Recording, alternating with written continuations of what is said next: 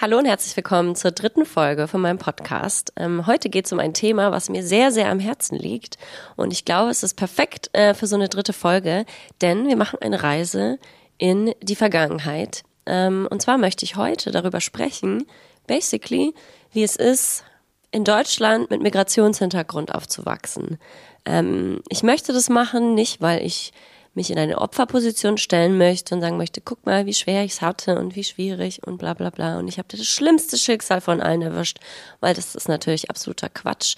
Es geht mir nur darum, auf der einen Seite ähm, mir bedeutet es nämlich wahnsinnig viel, immer wenn andere Leute darüber sprechen, gerade auch Menschen, die ähnliche Wurzeln haben wie ich oder meine Familie, wenn die darüber sprechen, was für Situationen die aus ihrer Kindheit kennen oder was für Gefühle die in sich tragen, dass ich mich darin total wiederfinde und dass es bei mir auch Gefühle und Erinnerungen weckt, die ich lange Zeit verdrängt habe oder die, die dann irgendwie aufkommen und ich mich frage, woher die überhaupt kommen und was das in mir auslöst. Und lange Zeit habe ich diese, diesen Teil von mir auch so ein bisschen bisschen nicht aktiv unterdrückt, aber war einfach nicht so präsent in meinem Leben, weil ähm, ich natürlich auch ein sehr privilegierter Mensch bin. Ich bin auch ein weißer Mensch. Ich lebe in Deutschland und mir geht es gut. Und gerade aktuell geht es mir auch sehr gut, außer dass ich erkältet bin. Aber ähm, nichtsdestotrotz, jedes Mal, wenn eine Person darüber spricht und über Erfahrungen, ist es wie eine warme Decke, die sich um mich legt. Und wenn ich bei jemand anderem dieses Gefühl auslösen kann, und es sei es nur eine einzige Person, es ist so eine, es ist wie eine warme Umarmung. Und wenn ich die jemandem geben kann, dann ist das alles, was ich mir nur wünschen kann mit dieser Podcast-Folge. Und auf der anderen Seite natürlich für Menschen, die vielleicht diesen Blickwinkel aufs Leben nicht kennen und nicht haben, ist es vielleicht auch ganz spannend, ähm, da mal reinzugucken. Ich möchte mit einem Zitat aus meinem eigenen Wikipedia-Eintrag starten. Meine Mama hat mir letztens einen Link zu meinem Wikipedia-Eintrag geschickt, den ich glaube ich schon echt länger habe, aber sie hat ihn mir geschickt und war so, Glückwunsch. Und dann war ich erst so, hä, zu was? Ach so, dass ich bei Wikipedia bin. Also, in meinem Wikipedia-Eintrag äh, steht, Pretschek wuchs als Tochter zweier Tschechen in Nürnberg auf. Ich finde es auf jeden Fall schon mal ein spannender Satz, weil man denkt sich im ersten Moment, ja und? Also was, was, was macht diese Info? Hä? Aber in diesem Satz, wenn ich länger drüber nachgedacht habe, ist mir aufgefallen, der ist schon auch wichtig und da steckt auch wirklich viel drin. Und ähm, deswegen möchte ich euch heute auf eine Reise nehmen. Wir starten mit meinen Eltern, die, wie ihr gehört habt, tatsächlich, Wikipedia stimmt, ähm, Tschechen sind, beziehungsweise ähm, mein Vater ist sogar auch noch zu einem Teil, glaube ich, ungarisch und wir haben eine Menge Sachen da drin. Wir sind vom Ostblock, sagen wir es mal so. Meine Eltern sind äh, 79 von Tschechien nach Österreich erstmal geflohen. Sie waren äh, politisch Verfolgte in Tschechien und haben sich dann entschieden, äh, über die Grenze zu fliehen. Diese Geschichte ist sehr spannend und sehr krass. Und jedes Mal, wenn sie jetzt diese erzählt, vielleicht kann sie das ja auch mal in einem Podcast oder so machen, das ist schon wirklich Wahnsinn. genau, da haben sie dann eine Zeit lang in Tschechien gelebt. Meine Schwester ist auch dort zur Welt gekommen und äh, in Österreich, sorry. Äh, ich bin ein bisschen erkältet und mein Kopf ist ein bisschen durcheinander. Deswegen haben meine ganze Familie auch die österreichische Staatsbürgerschaft. Ich bin auch Österreicherin. Und später sind die dann nach Deutschland gezogen, und zwar nach Nürnberg. Da bin ich dann noch zur Welt gekommen und habe mein ganzes Leben in Nürnberg gelebt. Zwei Jahre war ich mal in Köln. Natürlich war ich reisen in Australien und Südamerika, because that's what we people do. Und ich finde, diese, dieser Hintergrund, den ich habe, dass meine Eltern weder die deutsche Sprache in der Schule gelernt haben, die haben damals Russisch gelernt, also noch nicht mal Englisch können die beiden, beziehungsweise sie haben das nachträglich gelernt und diese, auch dieser Podcast ist niemals dazu da, um irgendwie meine Eltern in ein schlechtes Licht zu rücken, weil ich bin unfassbar dankbar für alles und ähm, liebe die sehr. Genau, meine Eltern sind beide keine AkademikerInnen, beziehungsweise meine Mutter hat an der ich weiß nicht genau, wie man das alles übersetzt. Sie hat, glaube ich, ein Diplom als Balletttänzerin, aber ich glaube, das ist natürlich was anderes als Ich weiß es nicht genau. Vielleicht ist es auch falsch. Vielleicht ist meine Mutter Akademikerin und dann bin ich doch in einer Akademikerin-Familie. Also meine beide Eltern sind Künstlerinnen durch und durch, ähm, haben die Welt getourt. Äh, äh, mein Papa war auch lange Alleinunterhalter und dann haben sie sich irgendwann getrennt, als ich sechs Jahre alt war und äh, seither war ich dann alleinerziehend, äh, meine Mutter alleinerziehend mit mir und mir ist das erste Mal so richtig bewusst geworden, dass ich ein anderes Leben führe als Menschen, die vielleicht keinen Migrationshintergrund haben. Also es gibt einen Schlüsselmoment, da bin ich mal nach der Schule zu einer Freundin mit nach Hause gegangen. Und diese Freundin, die hat wirklich, die war Stereotyp deutsche Familie einfach. Die haben in einem wohlbehüteten Vorort gewohnt, wo es eigentlich nur äh, Einfamilienhäuser gibt und auch die haben in einem riesigen Einfamilienhaus gewohnt. Mutter, Vater, zwei Kinder. Und ähm, ich bin nach der Schule dahin gekommen. Es war ein Freitag. Mir ist diese Geschichte erst letztens wieder unter der Dusche eingefallen. Aber ich weiß das einfach noch. Es war ein Freitag und wir sind da hingekommen und wir haben als erstes die Hausaufgaben gemacht. Und ich war so total, hä? Ich komme doch jetzt nach der Schule zu dir, lass uns doch was spielen, wir machen doch jetzt nicht die Hausaufgaben. Aber nein, der Vater hat sich mit uns an den Küchentisch gesetzt und wir haben alle zusammen die Hausaufgaben gemacht, weil nach der Schule macht man erstmal die Hausaufgaben. Und der Vater hat da mitgemacht und uns geholfen. Und das war für mich alles total unbekannt und weird. Wenn ich nach Hause gekommen bin, war eigentlich niemand zu Hause, weil meine Mutter gearbeitet hat. Und ich habe mir Essen warm gemacht in der Mikrowelle, das meine Mutter vorher liebevoll zubereitet hat. Und dann habe ich mich vor den Fernseher gesetzt. Und dann habe ich manchmal nebenbei Hausaufgaben gemacht. Umso älter ich wurde, umso später wurden auch die Hausaufgaben, beziehungsweise äh, mit spät meine ich dann im Schulbus auf dem Weg äh, in die Schule. Oder maximal war wirklich dann vor bevor die Stunde losging, noch schnell von ihm abschreiben. Das war dann wirklich äh, Tagesprogramm. Aber ich kannte das nicht. Meine Mutter hätte sich auch nicht mit mir wahrscheinlich ab der fünften Klasse nicht mit mir an den Tisch setzen können und mir helfen können bei den Hausaufgaben. Einfach, weil meine Mutter zum einen die deutsche Sprache nicht so gut beherrscht hat und zum anderen einfach das Wissen nicht hatte, weil sie Balletttänzerin ist und das ist ein ganz toller Beruf und sie ist eine ganz, ganz tolle Frau, aber sie, weiß ich nicht, binomische Formeln sagen ihr wahrscheinlich eher weniger. Und das war für mich so, ach krass, das ist dein Alltag. Und warum ist der so krass unterschiedlich von meinem Alltag? Und das hat, weiß ich nicht, das hat mich nachhaltig irgendwie beeindruckt und mich auch natürlich in dem Moment wahnsinnig genervt, dass ich jetzt erst diese scheiß Aufgaben machen musste. Hallo, es ist Freitag, vor Sonntagabend mache ich die doch nicht. Aber ja, das war irgendwie ganz spannend für mich zu sehen. Ich bin halt nach Hause gekommen und habe sonst zu Hause wahrscheinlich den Fernseher angemacht. Deswegen ähm, ist es ja auch immer total problematisch, wenn wir über das Thema Fernsehen reden dass es gibt ganz viele Leute, die sagen, ja, und zu viel Fernsehen gucken und das macht dumm und ähm, die Leute können ja gar nichts anderes mehr als Fernsehen gucken bla bla bla. Aber für viele Kinder oder Jugendliche ist es mittlerweile oder auch damals die einzige Beschäftigung gewesen oder die einzige Art und Weise, wie sie ihren Tag verbracht haben. Meiner Mutter war es immer super wichtig, dass ich, obwohl also sie war nicht Großverdienerin. Ähm, ihr könnt euch ja vorstellen, dass man als Ballettlehrerin vielleicht nicht wie ein äh, Manager verdient oder sowas. Deswegen meine Mutter hat hart gearbeitet, hat viel gearbeitet. Sie hatte auch mehrere Jobs teilweise, hat Nachtschichten gearbeitet, weil es ihr besonders wichtig war, dass ich, dass es mir an nichts fehlt. Und ihr auch an nichts fehlt. Sie ist eine kleine, auch eine, in ihr versteckt ist eine Luxusmaus ist es ganz lustig, immer wenn ich sie in der Insta-Story zeige, sieht man, dass sie so eine Birkin-Bag hat. Und da schreiben mal Leute, oh mein Gott, ja, so Birkin und so. Und ich denke mir nur, meine Mutter ist Tschechin, als ob die sich eine echte Birkin-Bag kaufen würde. Nee, egal, egal, ob sie sich das leisten kann oder nicht. Aber ja, vielleicht sind das keine echten Birkin-Bags. Mama, ich liebe dich über alles. Und es ist nicht schlimm keine 15.000 Euro für eine Tasche ausgeben zu wollen. Ich glaube, es ist okay und ich glaube, es ist gut, das so zu machen und ich glaube, es ist gesünder. Aber meine Mutter liebt schon immer so kleine Luxussachen, so eine kleine schöne Creme oder einen schönen Lippenstift oder mh, mm, ihr war es auch wichtig, irgendwie ein gepflegtes Auto zu haben, ein gepflegtes Aussehen, all solche Sachen. Und ihr war es eben auch wichtig, dass wir eine schöne Wohnung hatten, dass ich mein eigenes Zimmer hatte, dass ähm, wir in einer Gegend gewohnt haben, in der sie sich irgendwie auch wohlgefühlt hat. Wir waren wirklich das einzige Mehrfamilienhaus umgeben von riesigen Villen. Ja, ihr war das irgendwie, oberste Priorität war, dass wir auch so ein bisschen ein Leben leben, was wir uns eigentlich gar nicht leisten können, ohne sich zu verschulden. Meine Mutter hat nie Schulden aufgebaut, was ich total faszinierend finde, weil man würde denken, dass das sowas schnell mal passiert.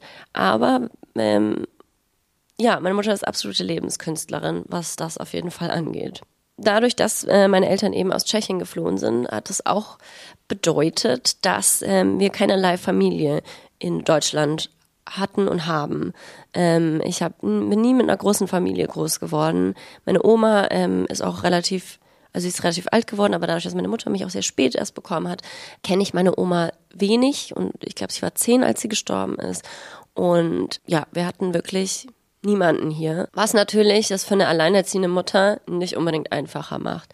Wir hatten das große Glück, dass wir Nachbarn hatten, die wie für mich, wie eine zweite Familie für mich waren. Ich habe mir auch letztens gedacht, dass ich eigentlich mal wieder zu denen fahren muss und mich einfach nur mit denen auf einen Kaffee treffen möchte, weil ich denen so viel zu verdanken habe und die waren so viel für mich da.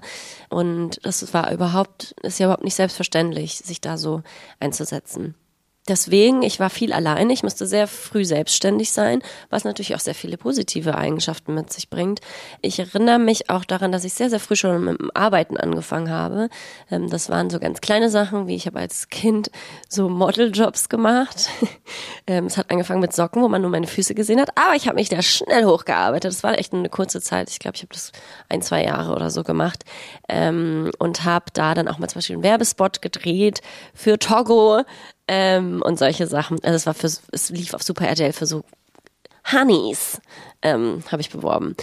Und zu diesem Job, das war der bestbezahlteste Job, den ich gemacht habe. Ich, ich bin mir nicht ganz sicher, aber ich glaube, es waren ungefähr 500. Ich glaube, es waren tatsächlich noch Mark damals. Kann das sein? Ich glaube 2000 rum. Nee, kann nicht sein. Nee, wann gab es 2000?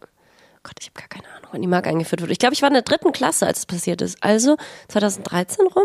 Irgendwie sowas. Als Euro eingeführt wurde, meine ich natürlich. Naja, auf jeden Fall glaube ich, dass ich da echt ähm, entweder Mark oder Euro bekomme, ich weiß es nicht. Und das war richtig groß, aber meine Mutter musste an dem Tag, als gedreht wurde, natürlich arbeiten. Und dann hat meine Mutter gesagt, ja, dann rufst du halt bei der Taxizentrale an und bestellst dir ein Taxi und dann fährst du alleine mit dem Taxi zu dem Job. Und ich war da auf jeden Fall, ich würde sagen, irgendwas zwischen acht und elf. Also ich war nicht jetzt alt, wahrscheinlich eher elf als acht, aber ich muss, ich kann jetzt nicht mal ohne Durchfall zu kriegen, beim Taxizentrale anrufen und mir ein Taxi bestellen. Und ich musste das damals mit zehn machen. Und ich weiß, dass das für mich ganz, ganz blöd war. Und ich gesagt habe, Mama, ich will es nicht. Zu Recht auch, weil du, ich bin ja dann mit einem fremden Mann im Auto zu einem Job gefahren, wo natürlich vor Ort bei dem Drehort waren alle Eltern dabei, außer halt meine Mutter, weil sie halt arbeiten musste, weil sie das Geld verdienen musste und weil wir niemanden hatten, der mich sonst hätte begleiten können. Und ich meine sogar, dass ich mich echt geweigert habe, das Taxi anzurufen. Das hat dann irgendjemand anders für mich gemacht, vielleicht sogar meine Mutter oder irgendeine Nachbarin oder so. Ich bin mir nicht mehr sicher. Aber ich habe diesen Job gemacht und ich war wahnsinnig stolz auf mich und ähm, hatte dann auch sehr, sehr früh dann auch das Bedürfnis weiterhin meine Mutter auch finanziell zu unterstützen. Deswegen habe ich mit 14 dann schon ganz wild gesucht nach Jobs, die ich machen kann. Das ist auch eine sehr funny Story. Jetzt rückblickend auch als Mutter. Ich habe dann, ähm, ich war ja auch die Technikbeauftragte im Haushalt, also alles, was mit Technik zu tun hatte, musste ich mich drum kümmern. Und dann habe ich selber natürlich bei, wie hießen denn diese Programme? Naja, egal. Ich habe ein Dokument erstellt, wo man, ähm, ich habe eine Annonce gemacht, eine Anzeige, dass ich als Babysitterin, als Nanny gerne Kinder betreuen möchte. Und die habe ich noch aus dem, aus dem Internet eine so eine Zeichnung, die war voll schön. Das war einfach nur so mit so einer Linie gezeichnet, wo dann so eine, es ist eigentlich wie eine Mutter, die so ein Baby hält.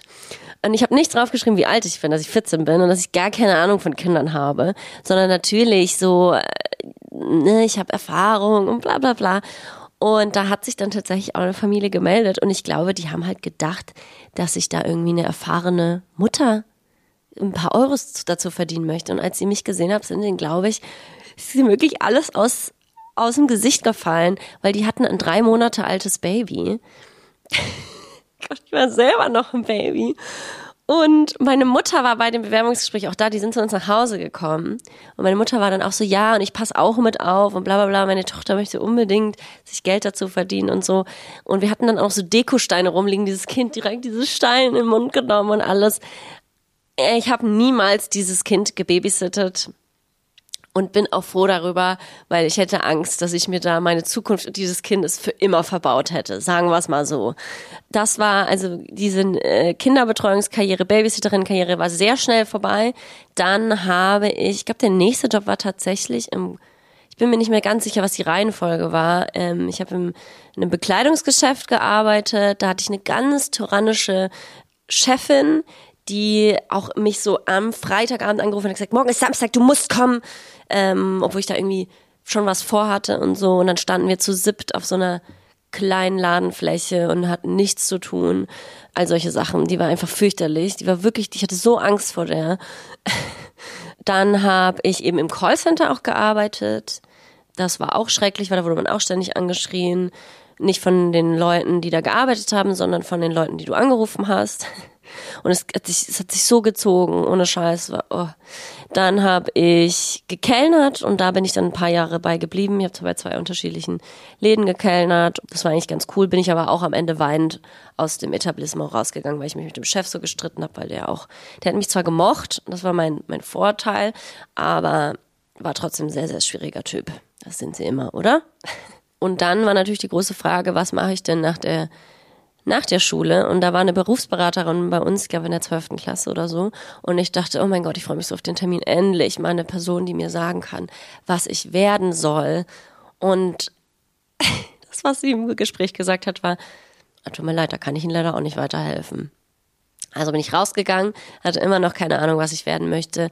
Meine Mutter konnte sich auch nicht viel da einmischen. Und sonst war ich einfach viel früh selbstständig und auf mich allein gestellt. Und es hat viel auch geholfen. Aber es war auch nicht immer leicht. Und ich glaube, es ist gerade so ein bisschen eine Mischung aus den Elementen, die als, die da reinspielen, weil man alleinerziehend äh, groß wird und natürlich, weil man einen Migrationshintergrund hat. Ich glaube, wenn man all die Sachen, wie es losging, so zusammenfasst, wie meine Kindheit und Jugend war, so karrieretechnisch war ich nicht darauf aufgestellt, besonders abzugehen. Wisst ihr, was ich meine? Also ich hatte weder irgendwie eine Familie, die mir gesagt haben, das sind die Schritte, das musst du jetzt machen, das ist der Weg. Ich hatte nie keine Vorbilder, denen ich nachlaufen konnte. Es war einfach viel, so viel alleine. Äh, vielleicht liebe ich auch deswegen, dass ich einen Job habe, in dem ich viel alleine mache. Das kann natürlich gut sein. Aber wenn es vielleicht euch ähnlich ging oder ihr euch in gewissen Situationen wiederfindet oder so, dann vielleicht hilft es euch zu wissen, dass wir mit diesem Schicksal, in dem wir sehr alleine gefühlt haben, gar nicht alleine sind. Weiß nicht, ob man das so sagen kann. Was mir aber in der ganzen Zeit natürlich auch viel gegeben hat, ist ähm, andere Kinder mit Migrationshintergrund kennenzulernen. Meine Banknachbarin, über die meiste, äh, die längste Zeit meiner Schulzeit war Russin. Wir sind immer noch sehr, sehr gute Freunde, beziehungsweise ihre Eltern kommen aus Kasachstan. Ich glaube, da ist auch viel, viel Mix drin, aber wir haben uns gegenseitig sie hat sich, sie hat mir russische Worte beigebracht, ich ihr tschechische, obwohl ich kaum tschechisch sprechen kann. Das war auch immer ein großes Thema, dass ich mich nie deutsch gefühlt habe, aber auch nie tschechisch gefühlt habe. Weder war, konnte ich genug tschechisch, um mich als Tschechin bezeichnen zu können, ähm, einfach weil meine Mutter auch nie zu Hause mit mir Tschechisch gesprochen hat, weil sie ja auch dann irgendwie entweder nicht zu Hause war oder halt Deutsch gelernt hat ähm, und wir zusammen Deutsch gesprochen haben. Und auf der anderen Seite war ich aber halt auch nie die Deutsche, weil ich Sachen wie Schublade gesagt habe, weil meine Mutter dachte, es heißt Schublade und nicht Schublade oder all solche Sachen. Oder allein, dass keine Lehrerin meine meinen Nachnamen richtig aussprechen konnten. Das sind Kleinigkeiten und man sagt, ah, jetzt ist ja nicht so schlimm. Natürlich ist es nicht so schlimm.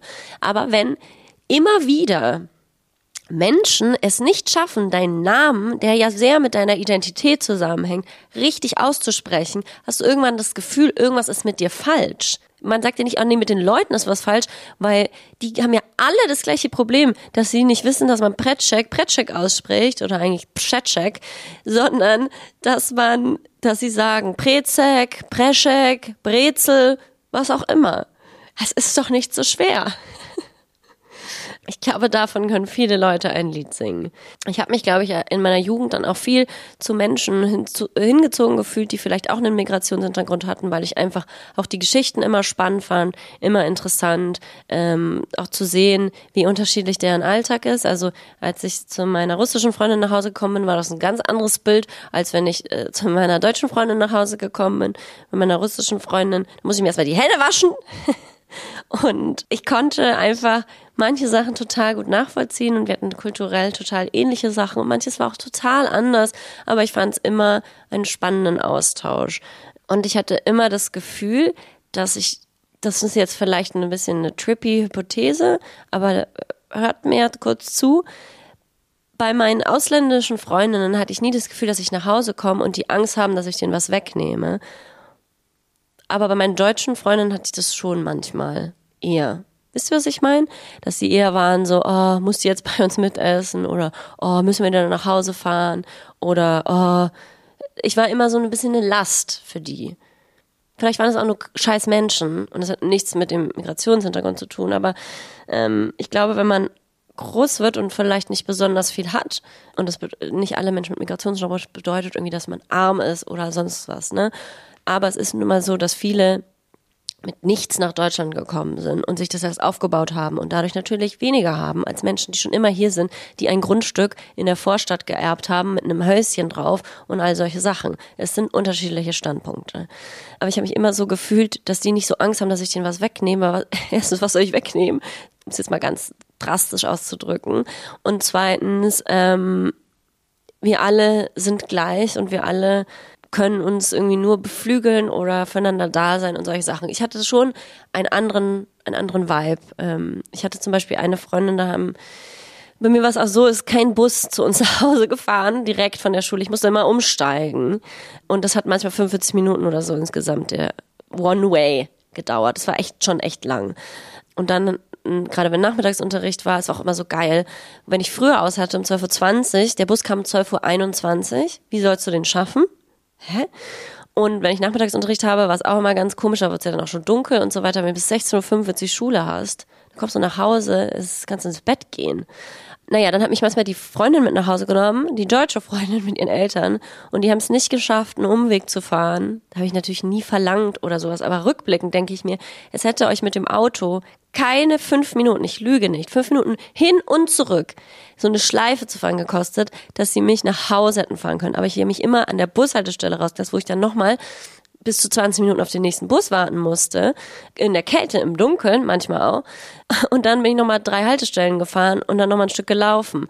Also das hat mich dann nochmal 20 bis 40 Minuten alles insgesamt gebraucht. Und ich dachte, es hätte dich fünf Minuten gekostet.